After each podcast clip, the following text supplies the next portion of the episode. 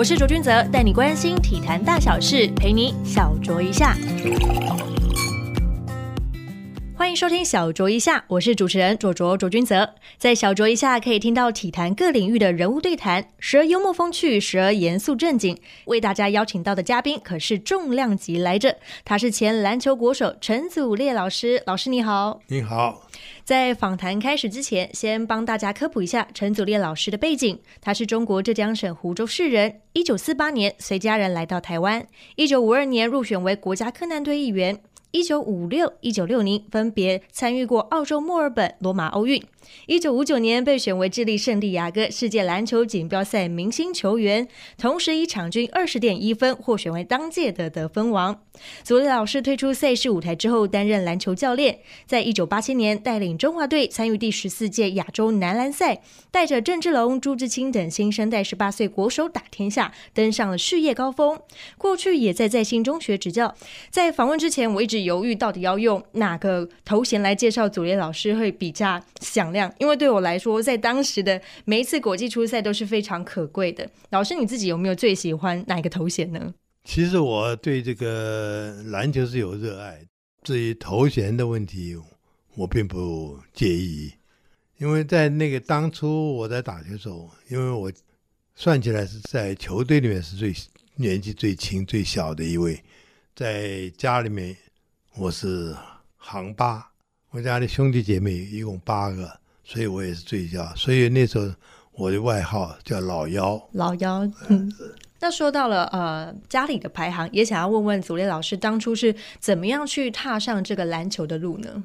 呃，说起怎么踏上这个篮球路，也是一个因缘就际啊。那个时候我还是大概在重庆，在四川重庆巴蜀小学。那那个巴蜀小学呢？算是不错的小小学，所以呢也有一个篮球场。那那时候正好呢，因为它是个坡地，所以我们是在下面，在上面的这样是中央银行。那时候中央银行有个篮球队，那时候就是有几个，就唐宝坤呐，几位我也记不太清楚，反正我唐宝坤是我记得最清楚的。他们都在早上都在练球，那我有时候就喜欢早一点去，就在下面就。就去玩，看他们在旁边呢。有一天，那个唐宝官他就跑来问我：“他小弟弟，你我看你每天都来这里，你是不是也很喜欢打球啊？”我那时候也不知道怎么回答好，所以我就跟他讲，点了一下头，他就把我叫过去，然后告教教我怎么这个篮球是怎么回事啊？呃，怎么样子应该怎么样打？就这样子，慢慢，我就一直对篮球发生兴趣，也没有老师。后来我。回到南京，我就在南京的金大附中念书。那时候那边的球风很盛，所以我就一直就延续下，就这个篮球就这样，篮球的生涯就这样开始的。所以是从到南京那个时候才开始有比较正规的训练，对不对？也没有正式训练，因为我那时候也没打上校队，因为只是大家好玩，就是打打而已。哦纯粹好玩，一直到这个三十七年底，随着这个来到台湾，因为家里面的关系，就先到台中，在台中一中念书，也打了台中一中的校队。那么后来就这样子，我们就是代表台中市篮球这样子开始，慢慢慢慢。然后后来回到台北以后，念的是这个那时候最早是行政专校，后来到法商学院。那我都是代表这个大专篮赛篮球馆，就是后来就是领奖，一路一路慢慢慢慢，就是那时候我们有一个很名有名的记者，也是篮球界很刘世珍，我不知道你听过没有？这个人他非常爱篮球，他组织了一个篮球队，把我也叫进去，从男生队那时候就这样子慢慢慢，名声越来越越越大就大，后来就。被选入在科战队，然后就一路就代表国家，一直到就是一九六零年，民国四十九年打完奥运，嗯哼，我就出国了。哎，左立老师，你这样子一路打球打球，从原本只是看别人打球比赛，然后到你自己成为队员，这样子的过程，家人有没有反对过呢？呃，没办法，因为国家需要。所以呢，呃，那时候我们的篮球队正好是军中在在主导的，所以呢，总政战部主任蒋坚仁，他特别去拜访我嫂嫂，就跟他讲，这个主烈是一个很重要的一个球员，我们需要他。我刚刚讲到一一九六零年参加罗马试运以后，我就走了。这个是我父亲九十三岁生日的时候，呃，总统蒋中正老先生他亲自到我家跟我父亲拜寿。后来呢，我嫂嫂说，我弟弟被你们国家征召，一直在打球，不可以，他学业都荒废掉了。那老先生说：“哦，有这种事啊，啊！”结果后来就说，本来我在这个就是参加这个第三届世世界杯在智利举行的，打完以后我已经回到美国，到我二哥那里，我就这个停下来了。后来因为这里还需要的，经过一些亲自打电话给我在美国的哥二哥呢，好几次。我没办法照回来，回来的时候正好那这个机会，我我嫂嫂就跟他讲，他那这样讲啊，明年奥运会在罗马举行，完了以后，我希望你们能够放他，让他好好到这个美国去进修。那老先生就亲口答应。那时候出国是很难的，那时候他们下面的人还不死心，要给我那个公务护照。我坚持不要，因为你公务护照的话，他随时要叫你回来，你不不回来不可，所以我就必须要接受征召。对，所以我那时候就拒绝了，拒绝了。后来就拿了一本就是普通护照出国的，一切都不是像现在那么容易，出国很难，所以那时候是总统特准的。那个时候，刚刚祖烈老师你提到，就是说出国很困难，可是你还是在。你曾经参加过那几届奥运啊，或者是世界杯的比赛当中，有非常出色的表现，甚至被呃说是奥运的神奇射手。这样子的过程当中，你自己是怎么样去练就让自己有这样子的能力呢？不瞒您说，其实那时候我们打球，呃，尤其在那个年代，呃，篮球虽然是是很普及。但是篮球的知识、篮球的设备、篮球的各方面来讲，不如现在。所以那时候，第一教练也不是专职的教练，都是球员自己球员打了以后，然后球员兼教练，兼教练这样子慢慢慢慢这样。然后呢，也没有很多的书籍，也没有很多的方法，不像现在。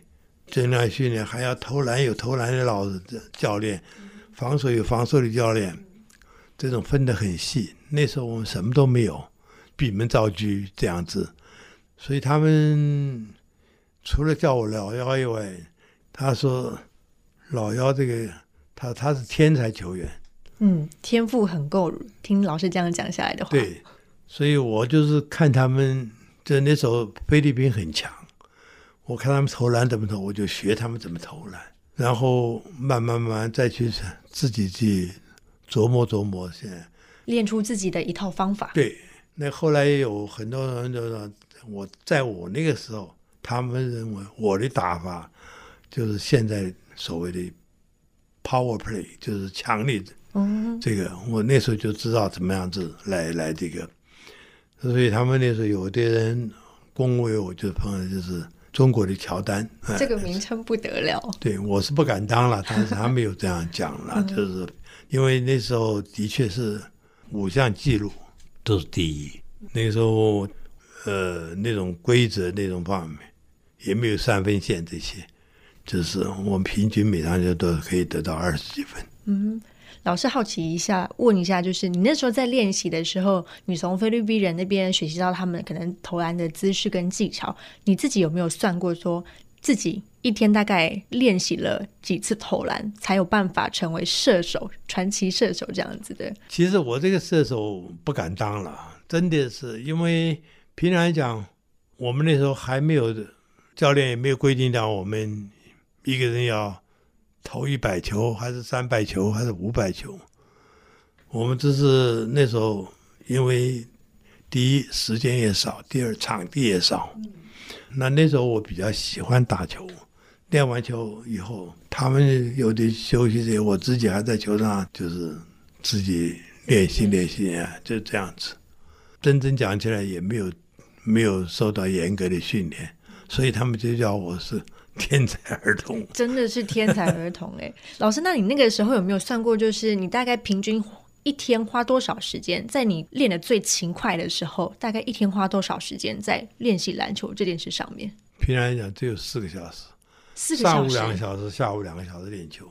其他时间都是在上课读书吗？嗯，所以有时候我要回学校啊。嗯，可能有时候要打我工。我早上来，我五点钟起床，那时候送报，嗯，送到七点，然后回去洗个脸，吃一点东西，就准备回球散就练球。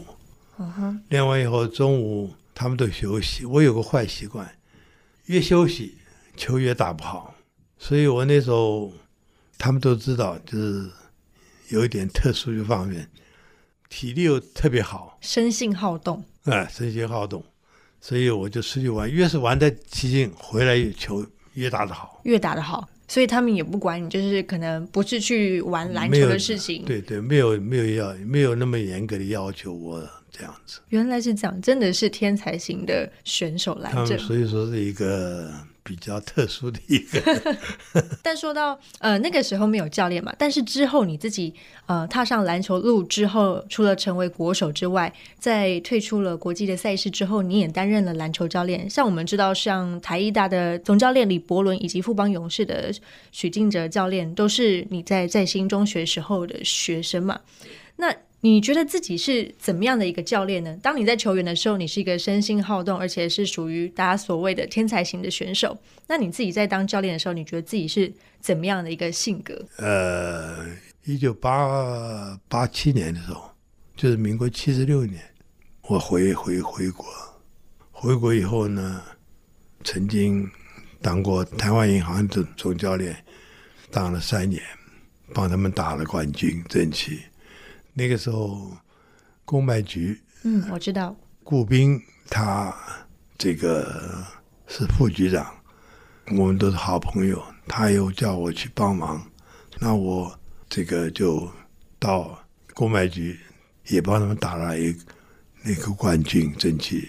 后来因为我看不惯他们的管理的方法跟很多因素，我不愿意浪费，我就离开了。离开了以后，那个时候呢，《中国时报》的余继忠余先生，他是中华篮协的理事长，他下面有一个总编辑叫彭奇，他派到这个篮协做总干事，所以呢，他各方面请教，各方面，那我们也很熟。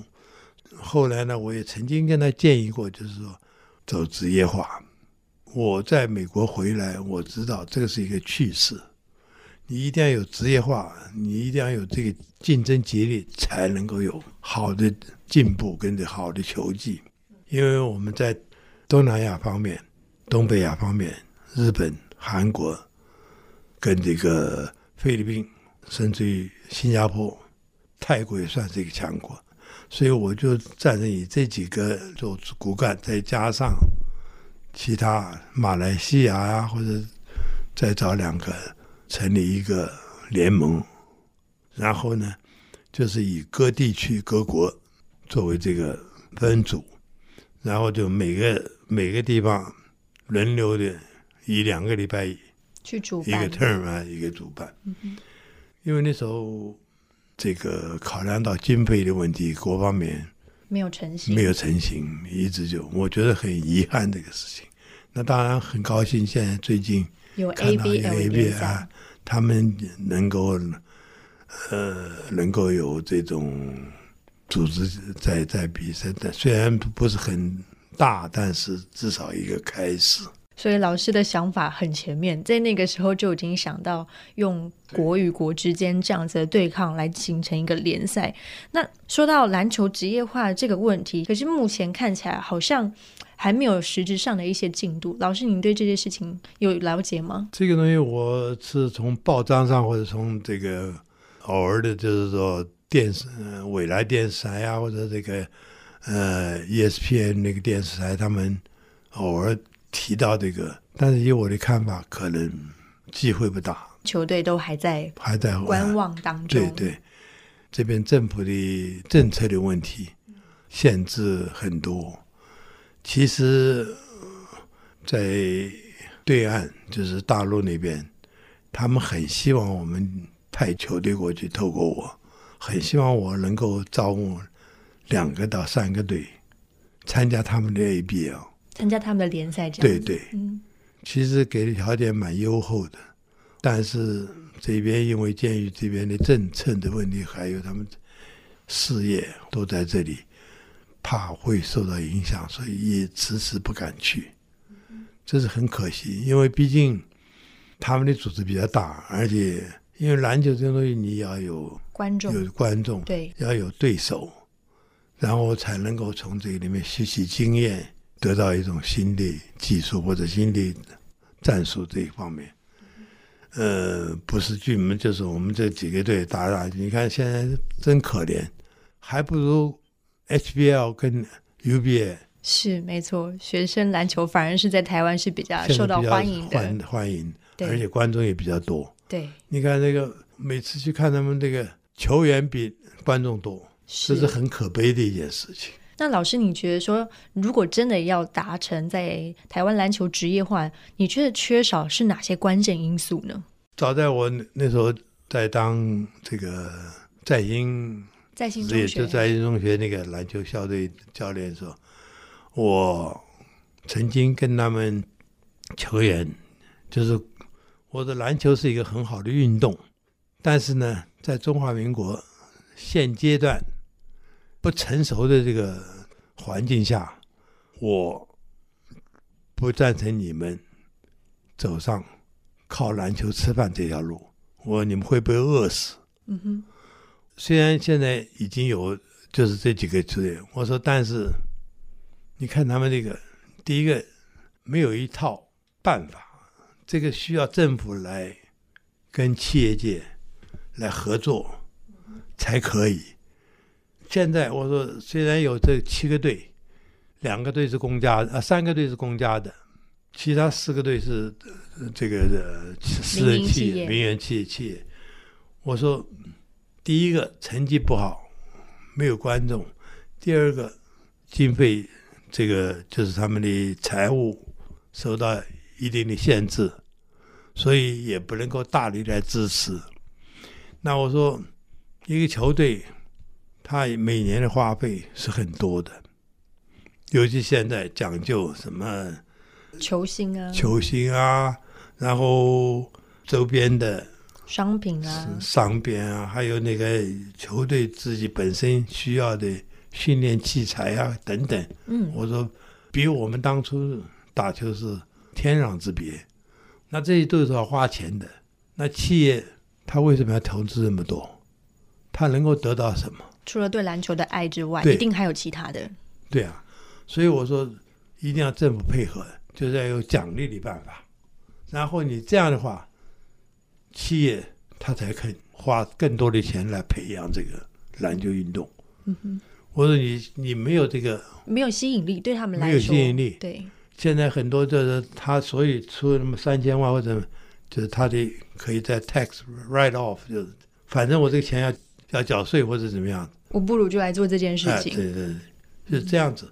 我这样的话对球员来讲不公平的。没有帮助。我球员我的寿命大概十到十五年，对，我人家跟你拼命，像我们你看，你看我们手都受伤，没办法。那时候因为没有好的这个这是，留下来的运动伤害。对啊，伤害啊，嗯，我现在腰都是弯的，当初都是没有这好的，没有好的，不像现在还有防护员。有防护员、医生啊，马马上也马二嗯哼，照这，那时候哪有只能够照张 X 光就不错了。所以我们那我们那时候是真的很苦，所以那时候我们为什么球队叫柯南队？反观现在的篮球员，甚至是球坛，他们其实拥有的已经比过去那个时候还要更多的一些资源。可是现在好像没有办法好好去运用这些资源，不管是主事者有没有心思在这上面，或者是对球员其实也蛮不公平的这件事情。至于这方面啊，其实我很不客气讲，最主要的原因就是一直外行人领导你内行人，所以很多不管是。这个制度方面，或者是人事方面，以及篮球本身的所需要的种种，它的设备也好，篮球员的这个这个管理也好，都不是篮球应该走的路。尤其是那时候，我曾经也很不客气的对这个篮球界，希望能够大家。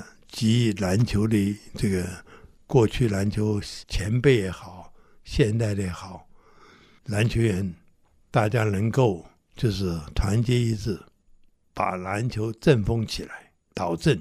可是好像没有收到太大的效果。没有，他们一直就有好多人说：“哎，他说你对这种篮球那么热忱，又有贡献，你为什么不来领导这个篮球？”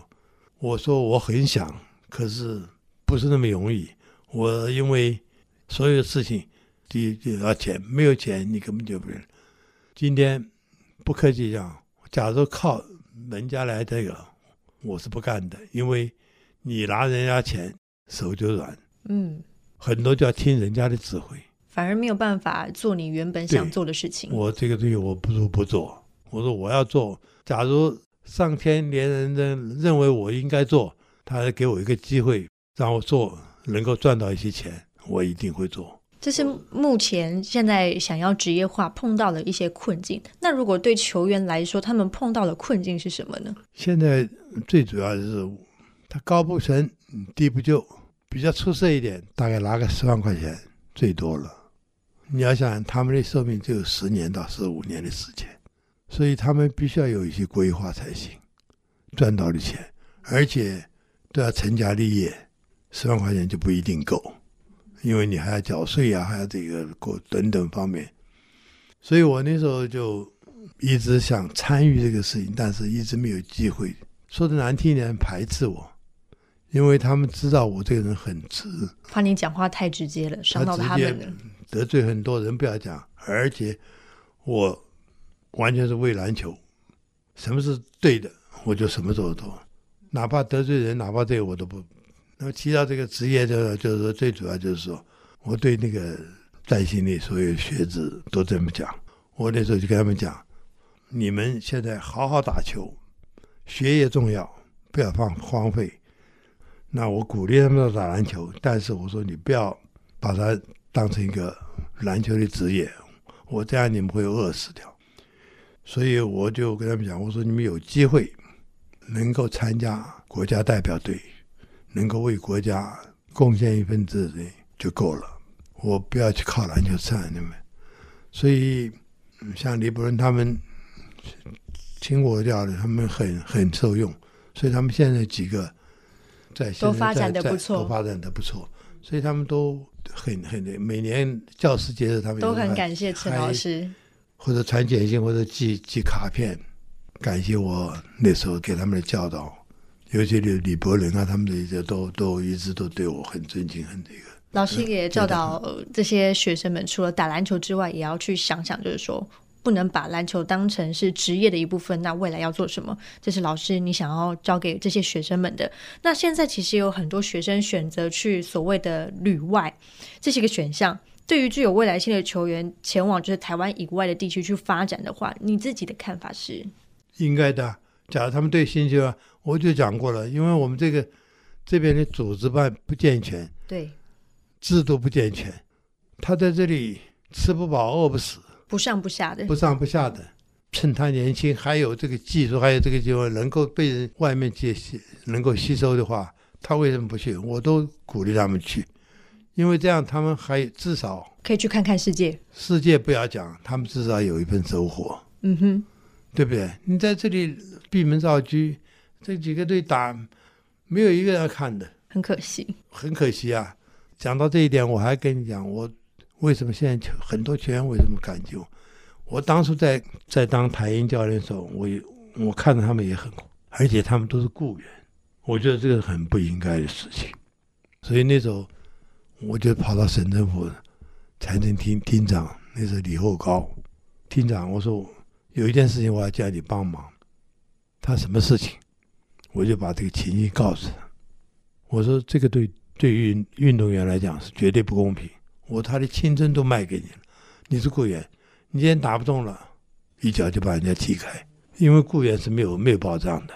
后来他说：“那你要怎么办？”我说：“所以我今天来的意思，来的目的，就是希望你能够帮我这个忙，也不是帮我，就是帮球员球员帮这个台营，帮省省属单位的运动员，能够建立起一个制度，能够建立出一个保障。所以后来每一年四个球员由我来打分，升为正式航员。所以在那时候，我带领的一批球员，现在都是正式航员。因为有这样子的，呃，应该说是条款，让他们会更想努力吧。对呀、嗯，有个保障嘛，你退休你有还是有工作。航员有工作，你有退休金，什么都有了。你雇员那时候什么都没有，嗯，所以我这个他们对我在很感激，因为我帮他们。这不用感激，因为我觉得我今天教练，我教你们打球以外，我要教你们走上一条正路。我不是一个普通，我教练就教你教你打球而已，我还教你怎么样做人，教你怎么样子来对你自己本身最有帮助。所以他们很多球员对我一直很尊敬，也是就是说，就是人讲的，我年纪那么大了，现在离开了一些年轻人，对我还有认识，就是这个。篮球一直是国人一直相当热爱而且关注的运动，但是国际赛的成绩一直没有起色。近年来最好的成绩应该是在二零一三年的亚锦赛的那个时候，大家都一直在讨论说换血换血这件事情。老师，你长期在关注篮球这样的赛事，你觉得换血的时机点应该是在什么时候，而怎么样去换血呢？讲到这个哈，所有不管是这个事业也好，球队也好，任何一个事情，你要有个配套的办法，这是很重要的。就是你换血换血，你讲起来很容易，你没有接班人，没有平常就是培训的培养的，制度的嗯哼，各方面的，你怎么换？就就就接不上嘛。毛部长曾经做过篮协八个月的理事长，那时候他就要我去帮他，那我就跟毛毛理事长建议，就是我们篮球必须要普及化。所谓普及化，南北中加上华东地区，我们要把它平均发展，让每个地区都有一些企业，都有一些观众来支持，来有来来来推揽。那时候我给他建议，除了篮球的发展，长程、中程、短程，那时候我们有拟了一个计划，我也请那个教育部申请了。那时候教育部也同意拨三千万，分分为长程的、中程的、短程的计划，逐步的拨款，逐步的实施。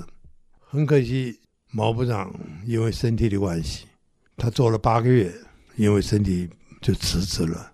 所以我的建议的计划也是胎死腹中。那目前导师，你有没有特别看好哪一位球员可以成为，比方说未来中华队的一些主力的选手？因为现在我们在看这些选手，可能还是还是曾文鼎啦，还是田磊啦，还是过去我们十几年来都看着还是在打中华队的这群人，就怎么样还是这群人？未来有没有谁？老实讲，这一批年轻新的，我不是太对他们太熟悉，因为我也比较淡出了。现在。偶尔在电视上看到，我也知道有几个像吴吴洪茂啊、胡龙茂对，胡龙茂，曾经陈英俊、陈英俊、高什么那个高国豪，高国豪对，那几个是比较有前途、有未来性的。有有前途。那加上那个比他们稍微高一点的，像刘真、嗯，周什么祥、周以翔，周以祥。除此以外，现在这批年轻人不乐观，不乐观，出现了一个就断层，断层。因为像郑文鼎、吴代豪，他们都是我带过的，都是在在已经出来的。他们现在都退休了。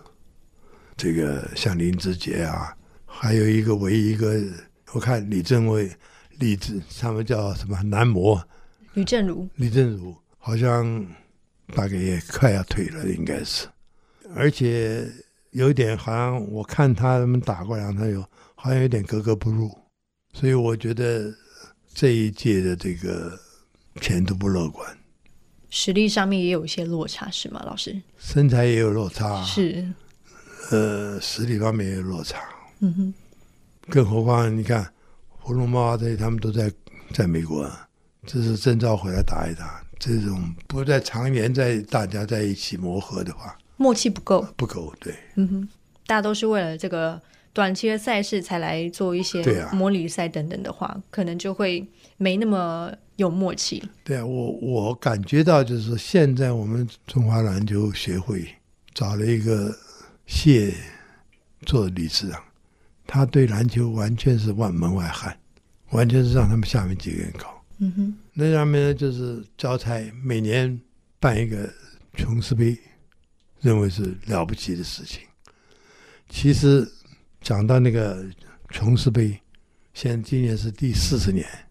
这个 Doctor William Jones 那时候那个就是我刚刚谈到那个有一位刘世珍刘先生，他是裁判，也是《新生报》的资深记者、体育记者，他也是名裁判。他跟 William Jones 来台湾访问，他就接待他，然后那威 William Jones 也觉得我们已经没有这个国际比赛的机会跟那个，所以他特别在台湾来主办一个国际的比赛，创造让球员有舞台的机会。有舞台嗯，为了感念他，所以叫威廉琼斯杯。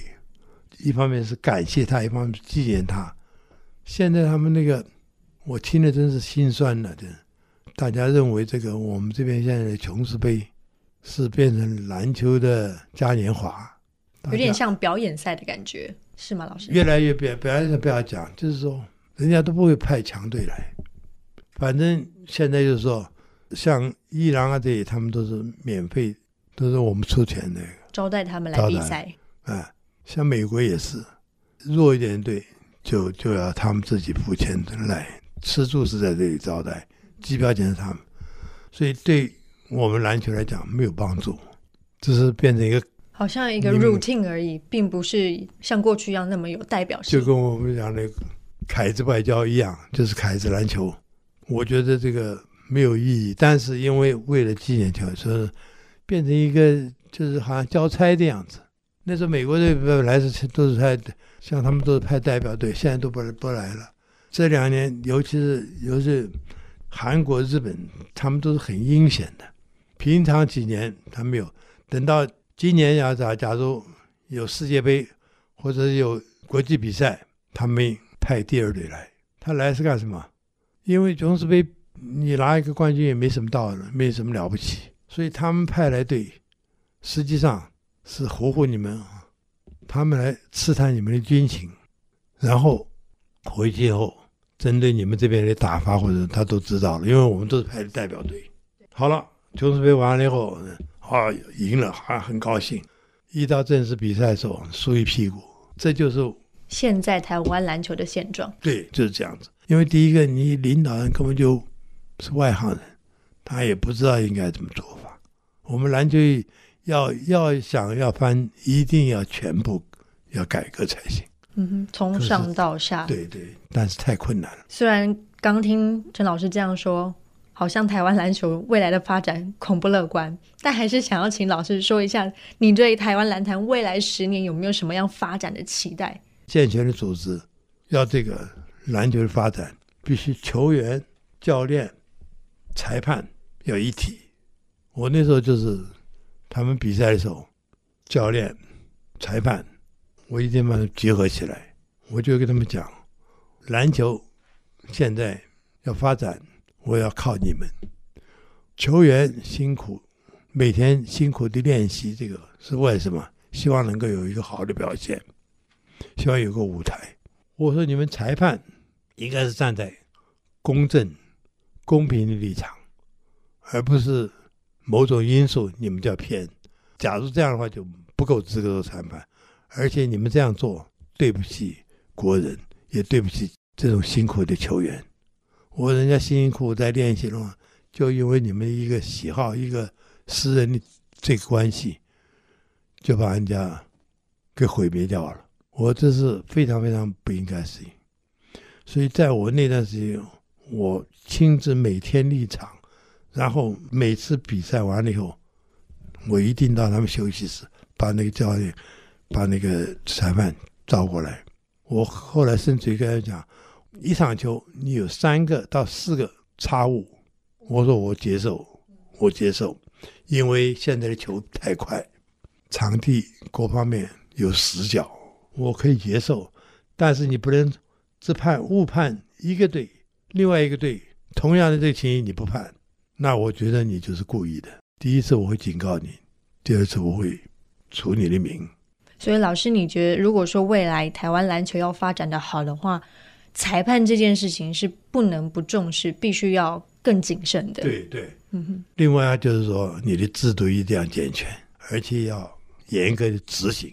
也想问问陈老师，虽然说我们台湾篮球的环境是这个样子，但其实还是有非常多的小朋友对于篮球有一个很大的一个梦想。老师你自己看，像是 HBO 啊、UBA 这样的比赛，从选手的投入程度、观众投入的程度，你就知道他们对于篮球这件事情还是有期待的。那身为老师，你有没有什么话想要对小球员给他们一些鼓励啊，或是勉励？